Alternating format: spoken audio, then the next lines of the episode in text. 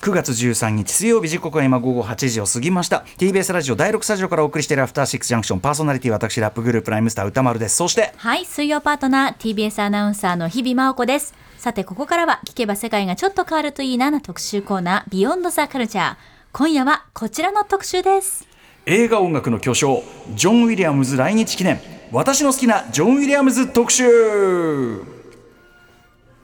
はい今聞いていただいている「ジュラシック・パーク」とかもちろん「スター・ウォーズ」だってあのテーマがない「スター・ウォーズ」ってありえない。多分多分あんなに成功しなかったと思うよねやっぱね。そんな「スター・ウォーズ」ありえない、そんな「スター・ウォーズ」は見たくない。見たくない。みたいのもあるし、えー、まあ未知との遭遇とかスピルバーグはいっぱいやってますね、E.T. あのスピルバーグどれどれだけやってってかスピルバーグでやってないのどれだっけって探してあれはやってないんじゃないっつってやってもやってんだよな。やってんだよな。全部やってる、うん、あともちろんね上手ねもありますしとか、えー、まあそのいろいろあります。とにかくここにあとまあ本当にキャリアが古いんであの資金年齢はハリー・ポッターやったりとかしてます。赤坂鳴り響いてますけどとにかく数を上げたらキリがない上に誰もが一度は聞いたことがあってもうなんていうか我々の文化の一部に完全になっちゃってるような音楽の数々。まあ映画音楽なんだけども本当に現代の文化の大きな一部を成しているという、えー、数々の曲を作ってきた作曲家ジョン・ウィリアムズさんです。この方、えー、ジョン・ウィリアムズさんがね先日30年ぶりに来日。東東京でスペシャルコンサートを行った。こんなものを見れる人人がいるんですね。うん、ということで今夜はリスナーの皆さんが好きなジョン・ウィリアムズの音楽曲をじゃんじゃんじゃんじゃん、まあ、あの皆さんの個人的エピソードそれぞれ終わりでしょうから紹介しながら聞いていくという特集です。ゲストはこのジョン・ウィリアムズ来日公演をウォッチしてきた音楽ライターいつもお世話になってます小室孝之さんです。こんばんはいらっしゃいませ。こんばんは見てきましたよ。ここにいた目撃者ここにここにいた歴史の目撃者。はい、一席三万七千円。いやプライスですでもね。ねでも、ね、でも歴史を目撃だよね。いやいやもう本当マジでそうでしただって俺ベートーベン見たんだよっていうのと同じようなもんじゃないですかやっぱり。気分はもうそうなってますでもいずれ絶対そうなってく級の人ですよね間違いなくね、ということで、えー、日比さんからまずは小室孝之さんのご紹介お願いします。はい。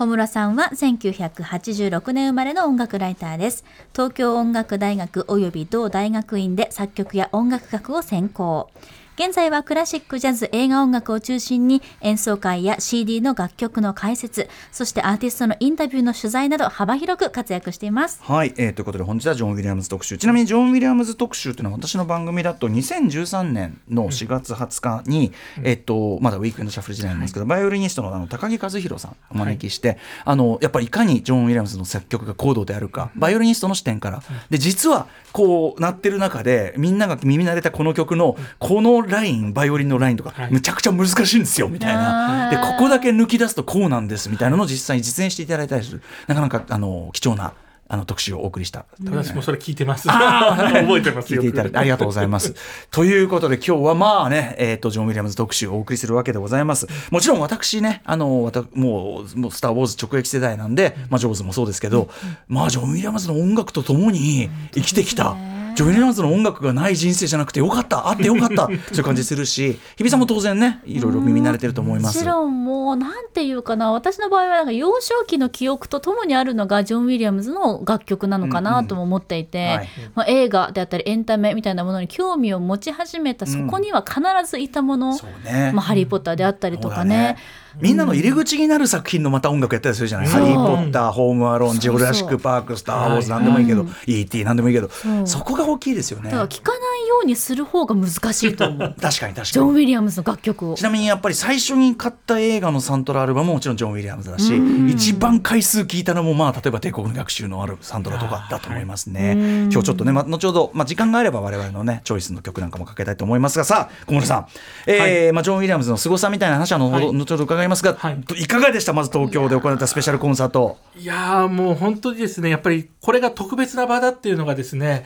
いろんなことからひしひしと感じられたんですね。で、えっと、終演したのがですね7時開演なんですけど終演したのがもうほぼほぼ、えー、9時、えー、と半過ぎですね。2時間半ぐらいだったんですけど、うん、実は前半は別の方の指揮者で、うんうん、えーと、たっぷりそれもジョーニアムスの楽曲をやってでその前半もですね最後に E.T. のフライングテーマやって、うんうん、もうそれも非常に素晴らしかったんですね、うん、今回オーケストラが斎藤記念オーケストラっていうんですけどこれは小沢誠二さんを慕った人が集ままったフェスティバルオーケストラなんですね。で特に小沢誠二さんの出身校の東邦学園っていう、あのところの出身がこう割と昔から中心でやってるんですけどその東邦学園って弦楽器がうまいことで昔から有名なんですね。だからそのもう年齢は本当に様々もうだいぶベテランの方からまだまだあのすごい若手の方まで集まったんですけどもとにかく弦楽器の鳴りが半端なくてですねもうちょっとフライングテーマ？要するにまだジョン・ウィリアムズ本人が出てない時点でのフライングテーマでもう どうしたらいいのこれみたいなぐらいですねすごい演奏だったんですよ。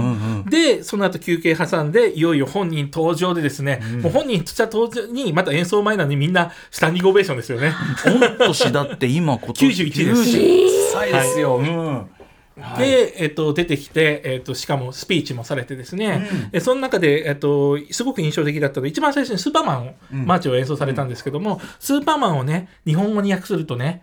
征爾小澤って言うんだよって言って 演奏を始めちゃうんですよ。はい。うんっていうことを言ってですね、やって、その後、ハリー・ポッターから3曲、シンドラーのリストのテーマ、スター・ウォーズから3曲、さらにアンコール3曲とですね、たっぷり聴かせていただいたんですけども、で、もちろんもうね、我々観客はですね、スタンディングオベーションで、こんなに、えっと、クラシックのコンサート、オーケストラのコンサートで熱狂したのはもう、未だかつて見たことない感じでしたし、でしかもさらにすごかったのは終わった後にですね、SNS 見ると、お客さんだけじゃなくて、実はその出演でオーケストラに乗ってたメンバーが、いかに今回の経験が得難いものだったかっていうのをですね、みんな本当にびっくりするようなことを書いていらして、で、そその中は本当にもう日本音楽界を背負ってきたような有名なクラシックの世界で奏者たちがみんな驚いたんです。ジョン・ウィリアムスに指揮をされて。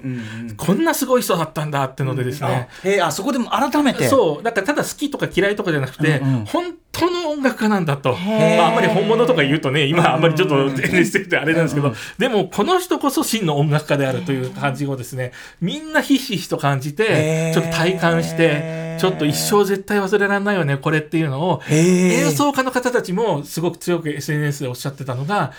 まあ、とにかく印象的でした。そのすごいですね。間近で指揮を受けたことで、改めて進化が分かった。そうなんです。要するに、ジョン・ウィリアムズさんは、実は、えっと、リハーサルはあんまり、あの、他の指揮者がされて、うんうん。まあ、直前のところのゲネプロとか、割と直前のところだけ振られたんですけども、もう、ジョン・ウィリアムズさんが振った途端、音が変わると。えー、なんで？はい。で、実際に今回のコンサートも前半ね、さっき言った通り、指揮者が違うって話なんですけど、後半振った途端にやっぱりね、音が違うんですよ。でもちろん前半も素晴らしかったんですよ。でも、後半になると、すごくもうオーケストラが、もう全部ですね、なんだろうな、いろんな楽器が綺麗にまとまって、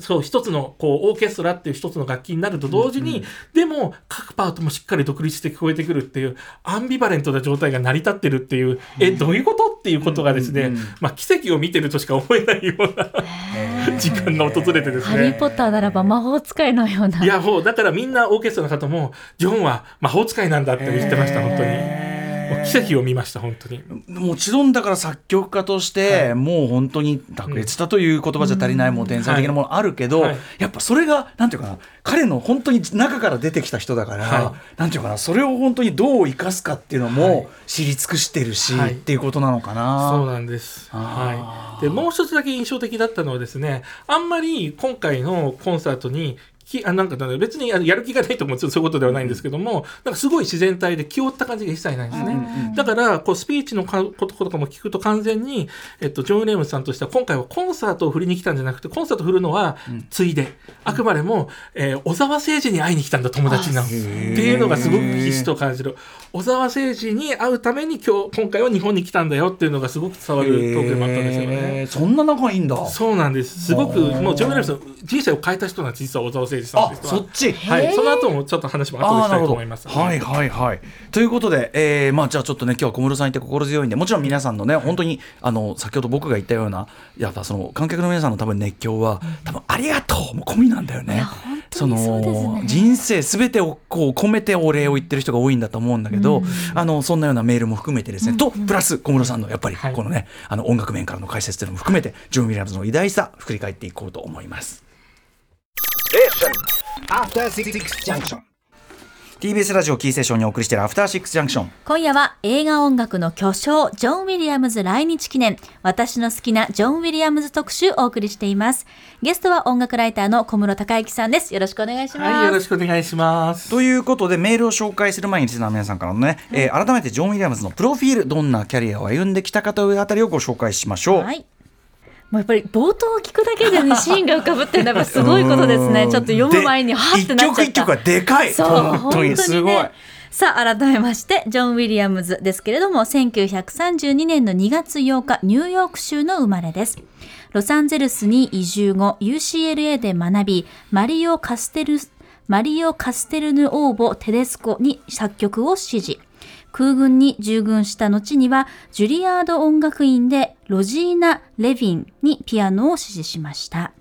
そしてジョニー・ウィリアムズ名義のジャズピアニストとしてデビュー後、ヘンリー・マンシーニの映画、テレビ録音でピアニストとしての参加。徐々にこの頃から作曲家、編曲家として頭角を現すわけです。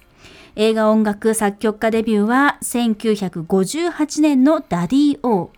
1971年の映画屋根の上のバイオリン弾きの編曲でアカデミー編曲賞を初受賞。そして1975年、スティーブン・スピルバーグ監督のジョーズでアカデミー作曲賞を初受賞。続いて1977年、ジョージ・ルーカス監督のスター・ウォーズ新たなる希望の音楽を手掛け、アカデミー作曲賞とグラミー賞3部門を受賞。ということで、ここまでアカデミー賞の受賞は5回、グラミー賞の受賞は25回、ゴールデングローブ賞の受賞は4回など、数多くの賞を受賞しています。一方、指揮者としては1978年にロサンゼルスフィルを指揮し、コンサート指揮者デビュー。1980年、ボストンポップス音楽監督に就任。1987年にはボストンポップスエスプラネードと初来日し、1990年と93年にボストンポップス来日公演を指揮しています。はいということで、あのアカデミー賞のね今受賞歴だけ言ったけど、多分ノミネートとかもだは多分もう毎度だから多分さ3倍、4倍ぐらい。うん、もうめちゃくちゃなことになると思うんだけどね。ということで、えーぜひ小室さん、えっと小室さんから見てジョン・ウィリアムズのすごい部分ってはい。どこってことになるんですか もうこれはそんなこと言われても。語りきれないわけですけども、ちょっと意外な部分としてですね今回このね特集をやるので、えー割とメジャーな作品なんかも割とこう、まあ見見返したんですね、それ見ててやっぱりあの意外とこう言われないなと思ったのは、うん実は怖い音楽書くの上手い人だなと思ったんですよね。うんうんはい。まあ、ジョーズは元よりなんですけども、例えばですね、E.T. の冒頭の方とかですね、思い出していただきたいんですけど、まだ姿を現す前のうんうん。何者だかわかんないうんうん、こうですね、音楽とか、そういうのを実はですね、めちゃくちゃいっぱい、どんな映画でも書いてね、ととうん。特にスピルバーグってそういう場面めちゃくちゃ多いので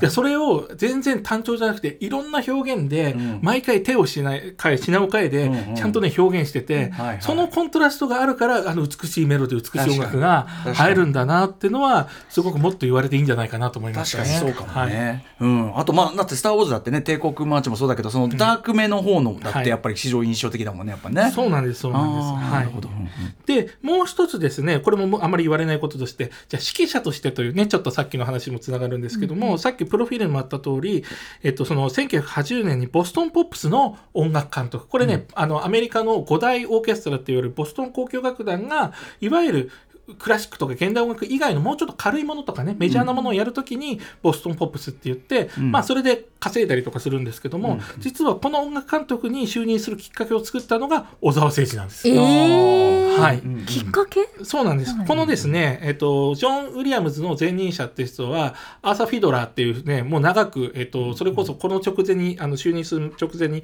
70年代の終わりに亡くなってるんですけども、就任歴が、えっとね、1930年からやってるっていう、うん。もう長期だったんで、その、いわゆるクラシック側、小沢誠二がやってたような、ボボストン交響楽団のクラシック側の人は、もうそっちの方はノータッチだったんですね。うん。ところが、小沢誠二という人は、その前任者が亡くなった段階で、いや、もっとボストンポップスも活動を充実させたいから、ジョンってことで声かけて、うんうんはい。だから本当にここからですね、ジョン・ウィリアムスっていう人は、作曲じゃなくて、だけじゃなくて、指揮者としても活動力入っていったっていうのは、うんうん。まさに小沢誠二のおかげなんですね。なるほど先ほどおっしゃってた、はい。そして指揮者としてやっぱり実際卓越したものがあるというのも、はい。ってことですもんね。そうなんです。それが、えっと、あのその後ですね、映画音楽以外の作曲家としてのところにもつながっていったりとかするとかですあねー、そういったことも含めて、やっぱり人生で大きかったと思うんですよね。うんうんだから本当にあの大事な存在として、政治小沢を捉えていて、んその小沢さんってニュースでも報じられている通り、今、車椅子で、ああいう状態なので、もうとても国外とか行ける状態じゃないわけですよね。でも、小沢誠治もう一度会いたいということで、会いに来る。はい。うん上優としてはい。うんということでいらっしゃったんだと思いまなるす。ほどね。はい。音楽的にとかって何かありますか、その実はジャズミュージシャンだったね、はい。とかね知らなかったこれ面白いんです、なんとなくね、こう、スター・ウォーズとか、あの、上手以降の70年代のね、終わり以降のものとか、あの、こ70年代ですね、え以降のものとかっていうと、非常にクラシック的なね、ものってイメージがあるんですけど、60年代はジャズとかミュージカル用の作風が多いんですね、実はね。うん。うん。うん。うんで、それはもちろん、後々70年代以降の作風にも出てたりとか、はい非常にやっぱり、あの、先ほど歌丸さんもおっしゃってた通り、いろんなスタイルを書き分けられる。うんうん。でも書き分けつつも、それを全部統合できる。はい要するにそれが横並びになっててもおかしくないことをできるっていうのがすごくやっぱり稀有な能力だと思うんですよね。でだからだから全然違うことやってるしその作品に合わせた何かなのに、なんかジョン・ウィリアムズ調でもあるじゃない、はい、そうですね。なんかさっき言った相反することを同時にやっぱできてるっていうか、はい。感じしますよね。そしてそれをはい。長期にわたり大 大量に、はい、今91で、うん。もともとは実はこの前のインディ・ジョーンズのあの運命のダイヤルで、引退するってさ当初は発表してたんですけど、引退撤回したんですね。うんうん。はい、なのでまだ書き続けている。なんかいけそうだなみたいになっちゃったんですかね。はい、といった感じですかね。まあ、あ、あの、鈴子さんみたいな部分はまた、あの、皆さんのメールと、あの、曲聞きながら、小室さんなんかもまた、あの、あったら、ぜひ入れていってください。はいでは、リスナーの、えー、とメールと楽曲に早速行ってみましょうかね。ちょっとね、お待たせしました。えー、行きましょう。ラジオネーム、国破れてサンゲリアさんからいただきました。ジョン私の好きなジョン・ウィリアムズ。私の好きなというか、特に印象に残っているジョン・ウィリアムズの楽曲は、ジョーズのメインタイトルです。えー私が最初に見たのは小学校低学年の頃、えーおそらくは何度目かの放送のテレビの洋楽劇場でしたがあまりの恐ろしさと面白さに釘付けになりました。海どころか水に入ること自体例えば湯船に浸かるのも怖くない。これめっちゃわかる。俺もめっちゃわかる。えー頭にデーデンという音音が鳴り響くほどの作品を盛り上げたのは、えーその頃は名前も知らないジョン・ウィリアムズの音楽でした、さて次の日に学校に行くとクラスはジョーズの話題で持ちきりです。みんなテレビでねみんな見てた。翌日は持ちきりだった、やがて誰からともなく、えー教室の机を空にして手を中に入れスチール製の底ん？スチール製のてあのテーブルのね、そこ机の底を叩きメインテーマの22秒くらいからのででででででの再現大会が始まりました。もう少し貯めた方がいい。だんだん強くなると言い合いながら 自分たちの体験を確認していました。今は配信などで好きなタイミングで見られる分、えー昨日みんなが見たという体験が減ったのは寂しいですね。その一方でジョーズといえばあの音楽と世代を結ぶ共通語としての音楽を作り続けている人だと思います。主に自分たちの世代にとってはスター・ウォーズやスーパーマンのテーマと同じくアニメの主題歌等とはまた違う作品と強く結びついた音楽アイコン化した音楽との最初の出会いだったのかもしれませんと、まあ、全部ジョン・ウィリアムズですかと、えー後年多少知恵がついてきてあれもこれもジョン・ウィリアムズ現象に気づき自分を形作る音楽が彼によって作られたことを知って驚きました。同時代の世界中の人が知っている親しまれているという意味では20世紀21世紀の最高の音楽家の一人ともいえ100年後の学校の音楽室にジョン・ウィリアムズの肖像画が飾られたりするのかなとも思いますというようなことですね。ではまあ、あの、まずはお聞きいただけますかね。はい。えージョン・ウィリアムズ、まあ、大出世作でもありますかね。はいえースティーブン・スピルバーグの大出世作でもある、ジョーズのメインタイトル曲です。やっぱさ、聞いてるだけでワクワクしてくんだけどそう、なんですよ。ね でね映像が本当絵が見えてくに見えるる。。ちゃんと、ポローで海の広さ感じるとかね。波が見えたりとかはいはい。小室さんもね、もちろん。はいうんえっと、そもそもこれが、えっと、スピルバーグと組んだ2作目なんですよね。1作目は続激突カージャックってやはい、傑つなんですけど、作でございます。はい、これ傑作なんですけど音楽の要素はちょっと少なめなんですよね実はね、だからこう前編こうジョー・ネームスの力が発揮されたのはこの「ジョーズ」から、うんでまあさっきから言ってる通り出世作であることは間違いないんですけどもこれ書かれた時のエピソードが残っていてですねそれこそやっぱりこうスピルバーグもですね最初にこれボ2音の反復でやろうと思ってるんだけどねって言ったら、マジかよって思ったらしいですね、うんやっぱり普通にメロディー書いてくれるもんだと思ってたから、びっくりしたって言ってたので、でも最終的にこう映画仕上がってみたら、ん。えスピルバーグは何て言ってるかっていうとこの映画の半分はジョン・ウィリアムズのおかげであると。うんうんうんやっぱりこの音楽は大きかった。はい。ね。要するにそれなしではありえない、半分はジョンのあの音楽のおかかげであるってことを、もう明確に言ってますね。あのバーナード・ハーマンの最古のさシャンシャンと並んでさ、もう一一発だもうね単純なだけでやっぱ持ってくっていうかね、はい、代表格って感じですよね。はいあのジョーズに関してはもう一個ですねあのメールが来てて、えーと、ラジオネームエレア54さん。僕が一番大好きなジョン・ウィリアムズはジョーズのサウンドトラックですと、うん、中でも劇中劇中でサメと遭遇して一発目の樽を打ち込むまでの一連のシークエンスで流れる、えー、一番盛り、えー、C アタックナンバーワン、えー、は僕のベストジョン・ウィリアムズ、えー、3分20秒からの曲調は迫ってくるサメ樽をセットするフーバー。それを、えー、せかすクイーンとま,、えー、ままた見ている自分の感情感情の起伏と興奮がそのまま映画音楽とシンクロさせてくれた見事なスコアであり数少ない大切な曲ですと、えー、今回のジョン・ウィリアムズ特集で歌丸さんには見慣れた映画メインタイトルよりビデオのない時代でもちゃんと脳内再生できていた劇中曲にも言及してほしいです。それはまあいろいろありますよね、まさに。あの三宅龍太さんもねその上手に関してはやっぱりそこのとこね、はい、あの編集と合わさって本当に見事だみたいな、はい、僕がよく言うだからあのス僕はスーパーマンがまあトータルデーブは一番好きなんだけど、うんはい、でスーパーマン愛のテーマっていうあのあれが好きなんだけど、あの極単位である劇中で流れるやつじゃない愛のテーマ何度も繰り返し聞いたけどやっぱり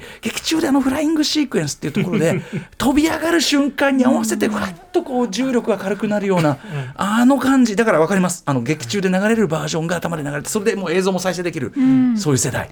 なんかその劇中の曲を聴きたいって思えたのも、うん、実はジョン・ウィリアムズが最初だったのかもしれないです、私。経験としてサントラ聴きたいっていうこう欲望、はいはい、うん、ね、でやっぱりすごい浮かんでくるしさ、うん、僕らの世代はもう何しろソフトもないからあのテレビ放映を待つ以外はあとはメガゼでかかるかもうサントラ買ってうちでこうやって。そっかもう一回ね。うちで暗暗がりで目つぶってもう一回映画見てんのよ。僕あとまだ小学生だったスーパーマンだったらこうもう飛ぶこうやって空デートしてる気分何度も母親に目撃されて目恥ずかしかった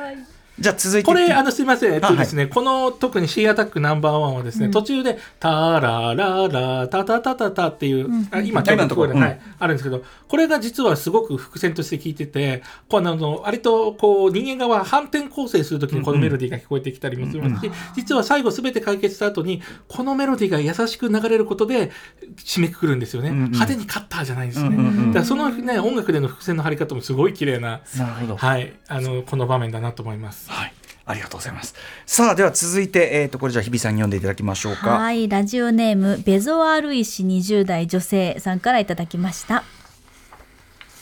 こんばんは。失礼ながらこの番組は配置をしたことがなかったのですが今後ともよろしくお願いしますよろしくお願いします ジョン・ウィリアムズと検索していたらたどり着き先日のドイツグラモフォンガラコンサートの興奮を伝えたくメールさせていただきましたありがとうございます、うん私がジョン・ウィリアムズ大先生で好きな楽曲はハリーの不思議な世界です。私は昔から映画が大好きで、そして映画のサントラオタクでもあります。小学生の頃、毎晩、ハリー・ポッターと賢者の石のエンドロールまで早送りし、朝になるとオンタイマーでビデオが再生され、エンドロールのハリーの不思議な世界が流れるようにするくらいこの曲が好きでした。勉強するとき、移動のとき、受験の前、節目の時にはこの曲を聴いて励まされてきました。そして大人になった今でもこの曲を聴いて、ハリーポッターの魔法の世界を感じています。この曲は始まりのワクワク感、途中の転調から金管軍団が盛り上げ、また不思議な魔法の世界に案内してくれるのです。そして先日、ついにジョン・ウィリアムズ大先生本人が指揮するハリーの不思議な世界をこの耳で聞くことができました。うん、もう何百回も何万回も聴いた曲です。ゴールデンスニッチが描かれたハンカチを握りしめながら、私は目を閉じ、本物の魔法の世界を感じました。控えめに言って最高でした。もちのカタカナロンで涙は止まりませんでした。ジョン・ウィリアムズはきっと魔法の世界など知らないはずなのに、確かに彼の音楽に魔法を感じるのです。天才です。本当にジョン・ウィリアムズという偉大な作曲家、いな偉大な魔法使いには驚かされることばかりです。心なしか指揮棒が魔法の杖に見えましたし、ライトセーバーに見えました。他にも大好きな曲はたくさんありますが、ハリーの不思議な世界は特別です。ちなみに、ジョン・ウィリアムズ大先生はアンコールの後、お眠だよと顔を傾けて眠いポーズをとっていたのですが、それがすごく愛らしくて、ジョン・ウィリアムズという人間性含め改めて大好きになりました。長くなってしまい大変申し訳ありません。でもこの思いを誰かに伝えたかったのです。そして日本に来てくれたジョン・ウィリアムズ大先生に感謝を込めて Love you, John! 大ファンですねこれね。うんはい。ということで「ハリー・ポッター」はい、うん。あの今ねちょうどあのコンサートの最後にねお年ポーズっていうふうにやったって言ったんですけど、これはね実は最近のコンサートではいろんなところで毎回やっててへもうクラシックのコンサートでやっぱり盛り上がるとカーテンコールで何回も、うんうんうん。あの指揮者が呼び戻されるの多いんですけど、まあお年なこともあって、んうんもう僕眠いから帰るねってみたいな感じでですね、そのチャーミングなのも含めて、まあ、みんなこう胸を打たれたというところがありますね。はいはい、でこの「ハリー・ポッター」の中でもですねこの「不思議な世界」っていうのは要するに、えー、と締めで流れるね特に1作目の締めで流れるやつなんですけど、メインのメロディーは実はもともと「家族の肖像」というあの曲から取られたもので、これ要するにハリーって、まあ、生まれた曲がね、まあ、お父さんお母さんを知らないでってところなんですけどもその家族を思うところがで1作目でいくとだんだんロンとかですねその仲間たちが家族に近づいていってその悲しげなテーマがすごく温かいテーマとして帰ってくるのがこの「ハリーの不思議な世界」で他の劇中に出てきたむあのメロディーも全部集結するという、まさにフィナーレにふさわしい楽曲ですね。ではお聴きください「ハリーの不思議な世界」はい、ハリーの不思議な世界なんですけど、これあの今赤坂ねお膝元アクトシアターではいずっと「ハリー・ポッターの」まあ、舞台や劇場劇場やってるじゃないですか。あの駅になで我々がその TBS 行く動線のその地下の構内にはい。鳴り響いてんのよこれ。改札出るエスカレーターエスカレーター？ん。エレベーター？あれどっちだっけ、エスカレーターエスカレーター？乗る、うでビズタワーのこうええ。入り口行く、てってってまさにこれ。まさにこれ。いやだから確かに私子供の頃のね映画館に行って、ポップコーンの香りだったりとか、ハリーのグッズを買いに行ったりとか一生懸命ねあの、魔法を真似したりとかっていう記憶記憶。のよりも今ちょっと赤坂の景色が上書きされてるなって思って。上書きされちゃって。出勤のテーマになっちゃう。出勤のテーマでもこれも含めてやっぱやっぱ人生、まあね。全部が人生まあねみたいな、ね。まあいやそんな日がだってそれきこれ聞きながら出勤する日が来るなんてことだからね。なんて思わなかったもの。すごいことですよね。さあということであそれでですね、あのやっぱりこういう私が言ったね今の方も行かれたって言って、もう行けなかったぐぐぐっとなられてる方いらっしゃるかと思いますが、実はこのコンサートですね有料配信されてますというかなんか今ちょっと一旦引っ込めたみたいですけど、有料配信がされることになっておりまして、えっと、そのドイツグラモフォンというあのレーベルのですね、まあ、ユニバーサル参加なんですけども、えーレーベルも記念だったのでそこが始めたですねステージプラスという有料配信サービスでですね、えっと、いつからかちょっと明確には分かんないんですけどもちょっとチェックしていただくと、まあ、無料期間もあるみたいなので、お試し期間も使ってですねぜひ、あの見ていただくと感動シェアできるかと思いますので、ステージプラスね。はい、うん。こちら皆さんあのちょっとチェックしてみて今ね昨日見た段階ではまだ配信ちょっと始まってなかったんですけども、ぜひチェックしてみてください。ありがとうございます、有益な情報でございました、さあそんな小室さん。はい。はい今度はちょっと小室さんのリクエストと言いましょうか、ははい、なんかジョン・ウィリアムズ曲選んでいただはいけますか、えっと、もちろん映画音楽に好きなものもいっぱいあるんですけども、ぜひですね、今日どうしても紹介したかったのは、ジョー・ウィリアムスは映画音楽以外も作曲してるんだよって話をね、ちょろっとだけしたかったんですよ。で、今、日比さんと、えっと、歌丸さんのお手元にお渡ししたんですけど、実は映画音楽以外にこんなに曲書いてるんですっていうんですね。がねはい。めちゃくちゃあって特に実は、え競争曲と言われるですねオーケストラとソロの楽器ってものなんかはですねもう20曲ぐらい書いてるってめちゃくちゃいっぱい、オリジ完全オリジナル曲っていうかそうなんです。はい。の映画のあの編曲とかじゃなくて、もううん関係なくはい。えー例えば有名なところで言うとチェロコンチェルトは有名なあのヨーヨーマってチェリストのために書いてたりとかするんですけども、私がご紹介したいのはそちらでもなくてですね2003年に作曲されたサウンディングスというサウンディングスという、えっとえっとね、ウォルト・ディズニーコンサートホールというロサンゼルスにあるコンサートホールのこけら落としのために書かれた、えー曲のオーケストラの曲なんですね、うんうん。これが本来14分ぐらいあるんですけどラスト2分弱ぐらい聴いていただきたいんですけども、これがなんで私あのご紹介したいかっていうとジョー・ウィリアムズ全部盛りみたいな、あー。みたいな、ね、曲なんですよ。あー。要するに逆に言うとこう映画っていう制限がないとジョー・ウィリアムズここまでできますぜみたいなものをですねちょっとフィナーレのこここまでやるかっていうジョー・ウィリアムズ節をお聞きいただきたいと思います。はい、じゃあ、えー、とサウンディングスの、えー、と終わりの方ということですね、はいどうぞ。おーサウンディングス。えこれもう一回、えっと、ディズニーランド。えっとですね、うんウォルト・ディズニーコンサートホールっていうのがロサンゼルスにあって、うん。ロサンゼルスフィルっていううん。オーケストラの本拠地としてですね、うん。えーできたんですけど、そこのこけら落としのこけら落とし用に作った曲ね。はい、でこ本人が指揮して初演して、うんでもなんかもうサントラチックよね、やそうっぱね。なんですよ。なんかねエンドロールが見えるんですよ、うん。なんか。俺これ聞きながらさこれにでもさこれにのエンディングの高揚感にはい。見合う出し物やんの大変なんぞこれみたそういなあの完全に映画に勝っちゃう。そうそう。そうそうそうそう。生半可な中身じゃこれ勝てねえぞってねというわけ2分ででこんなにね満たされちゃうんだもの、そう。だからもうジョー・ウィリアムスの本気。すごい。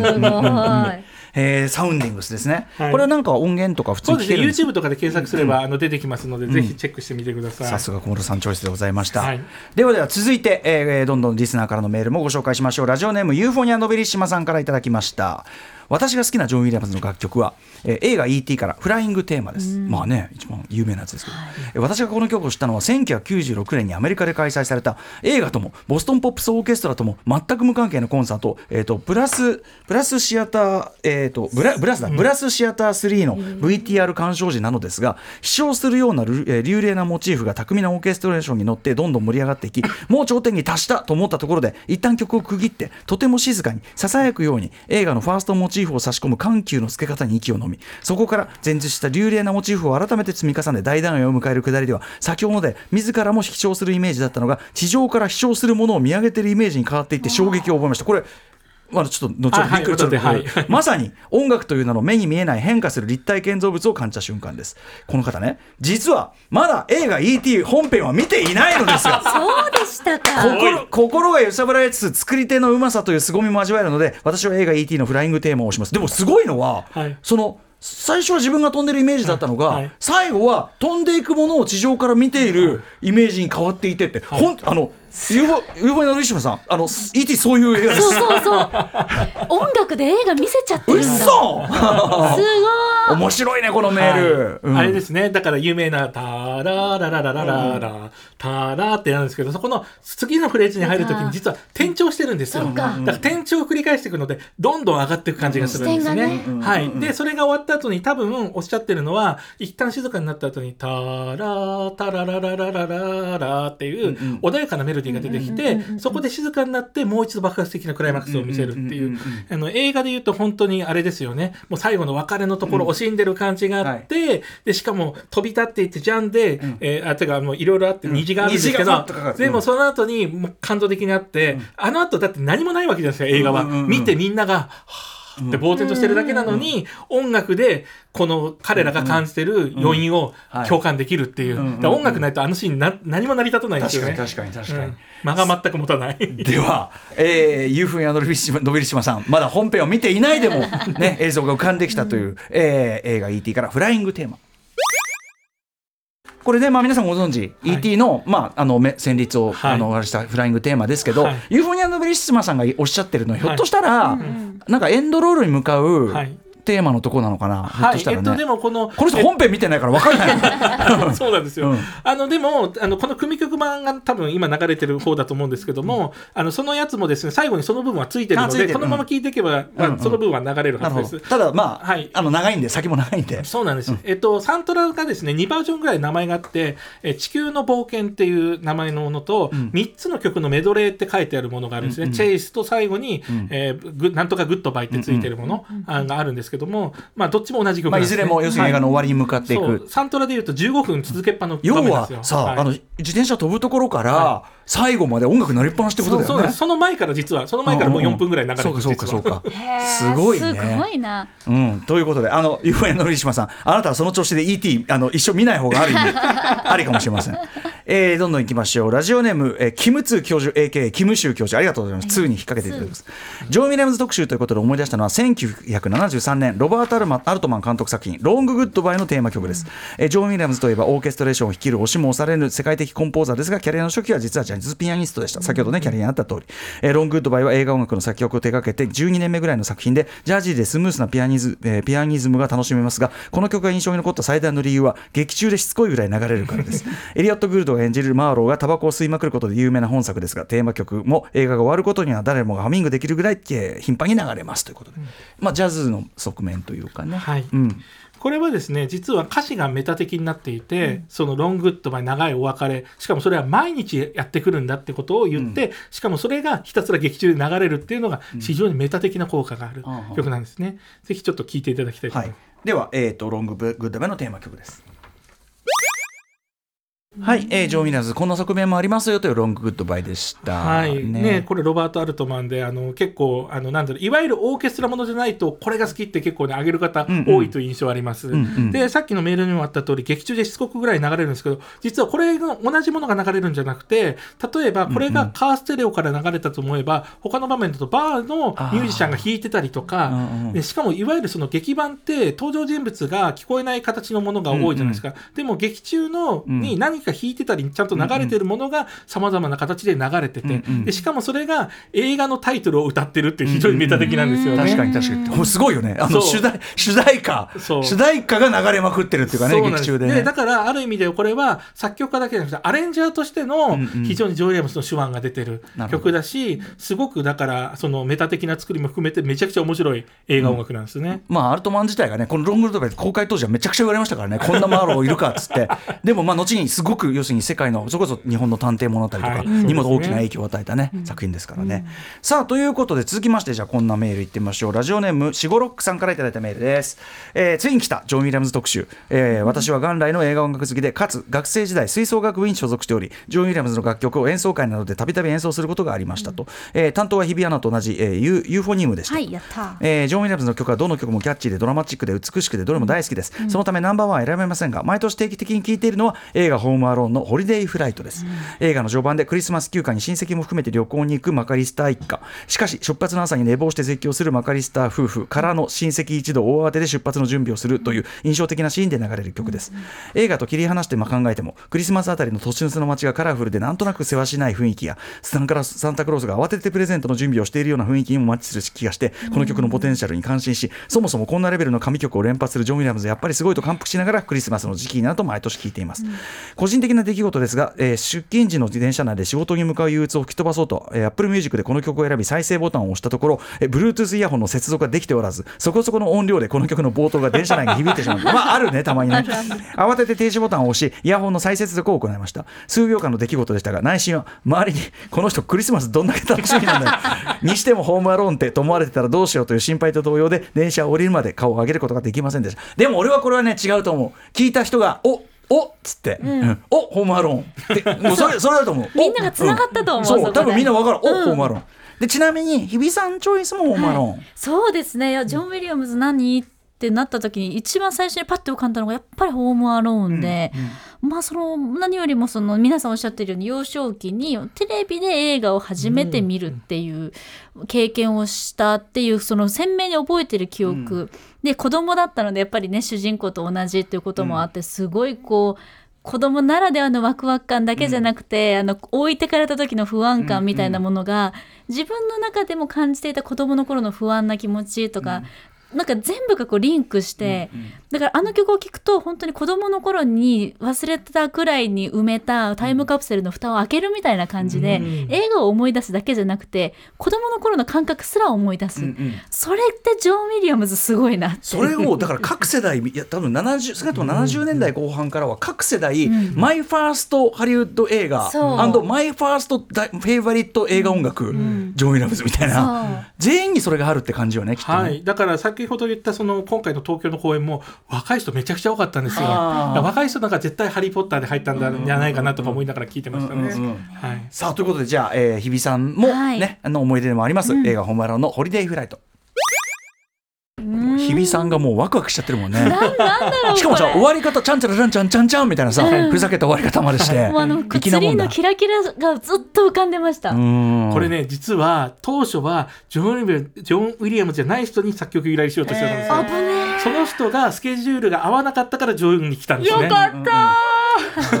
またジョン・ウィリアムズがさその短期間で作れる人だから、はすぐ作っちゃうよね、はいすごいことなんですよね。憧れが詰まってます。じゃあね、ちょっとまたね、映画音楽以外、先ほどね、あの小室さんもおっしゃってたラインからご紹介しましょう。ラジオネーム、曜日のようさんからいただきました。えー好きなジョン・ウィリアムズの曲いっぱいありすぎると。で、選べ選べない。皆さんもそれを書くんだけど。えーで、映画音楽からは選べないのでこれにします。それは、ロス五輪のテーマ。曲オリンピックファンファーレテーマです、えーロサンゼルス五輪オリンピック、えー1984年私は生まれてはいるのですが幼すぎて記憶にほぼないのです。でもこの曲を初めてしっかり聴いた時はこの曲知ってるとなりました、えーまあうっすら記憶に残っていたのでしょう。出だしから軽やかで華やかな金管楽器が鳴り打楽器の力強さと合わさってとてつもない高揚感を生み出す曲だと思います。IOC は毎回五輪でこの曲をテーマ曲にすればいいのにとすら思います、えー去年発売されたジョン・ウィリアムズライブ・イン・ベルリンのベルリン・フィルハーモニー版、えーバージョンがとてもいいですということで